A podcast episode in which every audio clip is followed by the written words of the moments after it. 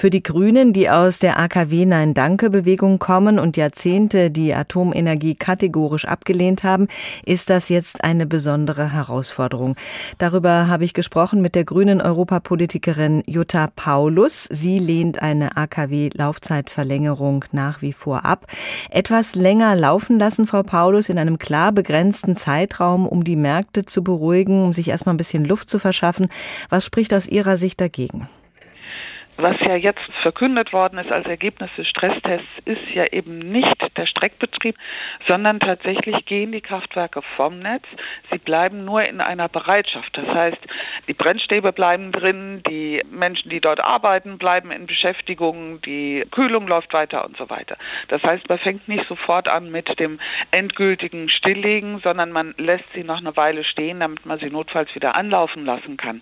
Nein, der Punkt ist natürlich, dass man, wenn man jetzt jetzt die Kraftwerke hätte weiterlaufen lassen wollen über einen längeren Zeitraum, hätte man ja die periodische Sicherheitsüberprüfung, die auch nach europäischem Recht vorgeschrieben ist, nachholen müssen. Und das hätte also etliche Monate gedauert und es hätte auch bedeutet, dass man die Kraftwerke auf den aktuellen Sicherheitsstandard hätte nachrüsten müssen, wie er nach Fukushima gemeinsam auf der europäischen Ebene festgelegt worden ist. Und das trifft für diese Kraftwerke ja nicht zu.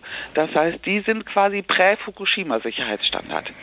Aber das, was jetzt beschlossen wurde, dass sie bereit gehalten werden, dass das Personal eben auch weiter zur Verfügung steht, die Kühlung weiterläuft, das ist ja wirklich die Minimallösung bis nächsten April auch äh, zeitlich begrenzt. Können Sie damit leben? Sagen wir es mal so, mir wäre es lieber gewesen, der Stresstest hätte was anderes ergeben, aber dafür ist es halt nun mal ein Stresstest. Und ich fand, es wurde auch durch die Ausführungen der Netzbetreiber sehr deutlich, dass die Prämissen, die man da getroffen hat, wirklich die Negativprämissen sind. Sprich, der Winter wird so kalt wie der von 2012. Sprich, die französischen AKW kommen nicht so, wie es der Betreiber zusichert, wieder ans Netz.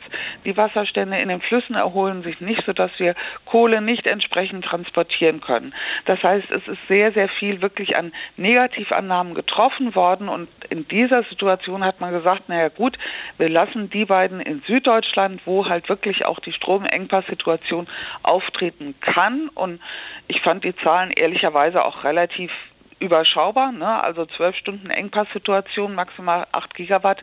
Zwölf Stunden sind ja auch nicht am Stück, ne? also das ist dann über den Winter verteilt. Wenn man für diese Situation vorsorgen will, dann soll man es in Gottes Namen tun, auch um ein bisschen Feuer aus der Debatte zu nehmen. Mhm. Aber aus meiner Sicht glaube ich, dass man die Kraftwerke gar nicht wird hochfahren müssen. Das ist natürlich die Annahme, die, glaube ich, auch bei Robert Habeck im Hinterkopf äh, steht. Ist die Atomkraft, diese ganze Diskussion jetzt auch eine Zerreißprobe für die Grünen? Ich glaube nicht, dass wir uns wegen drei Monaten zerreißen werden, ganz ehrlich. Es wäre was anderes gewesen, wenn es der Normalbetrieb gewesen wäre, also dieser sogenannte Streckbetrieb, sprich jetzt fährt man sie ein bisschen runter, damit sie über den Winter normal Strom produzieren, weil das natürlich der Einstieg in die Laufzeitverlängerung gewesen wäre. Aber so wie es jetzt aussieht, gehen die ja ganz aus dem Leistungsbetrieb zum vereinbart, gesetzlich vereinbarten Datum raus. Und das ist auch gut so. Ich finde, dass wir gerade als das Land, was sich immer als Energiewendeland Deutschland präsentiert, in Europa doch nicht das Signal senden dürfen, ach, im Zweifelsfall lassen wir die AKW dann doch weiterlaufen. Und wir sehen ja auch in Frankreich, dass die Atomkraft angesichts des Klimawandels nicht die Rettung ist. Dort können die Anlagen zum Teil gar nicht betrieben werden, weil die Flüsse zu warm sind für die Kühlung und sowieso zu wenig Wasser führen. Frankreich bezieht gerade Strom aus Deutschland und die Energiekonzerne haben sich doch längst verabschiedet von der Atomkraft.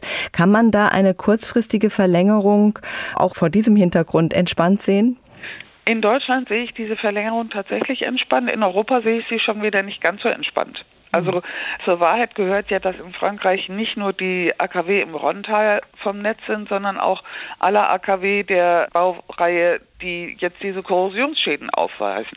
Also da gab es genau diese periodische Sicherheitsüberprüfung. Man hat festgestellt, oh, da rostet es in den Notkühlkreislaufen an Stellen, wo wir das gar nicht erwartet haben. Und jetzt sagt natürlich der Betreiber, dann muss ich sämtliche baugleichen AKW auch angucken. Finde ich auch relativ beruhigend, dass man das tut. Aber deswegen sind die derzeit nicht am Netz. Wir erleben aber in Europa immer wieder die Debatte, ein AKW ist doch so sicher, vom AKW bekomme ich doch immer Strom, wenn ich ihn brauche und das ist doch auch so billig. Das heißt, wir haben ständig diese Konkurrenz zwischen stecke ich Geld in Atomkraft oder stecke ich Geld in Energieeffizienz und erneuerbare Energien. Und das ist natürlich eine Diskussion, die wir auch in den kommenden Jahren weiter werden führen müssen. Egal wie viel Uran wir auch aus Russland beziehen, egal wie viel AKW wegen zu warmer Flüsse stillstehen, das kriegen sie so schnell nicht tot.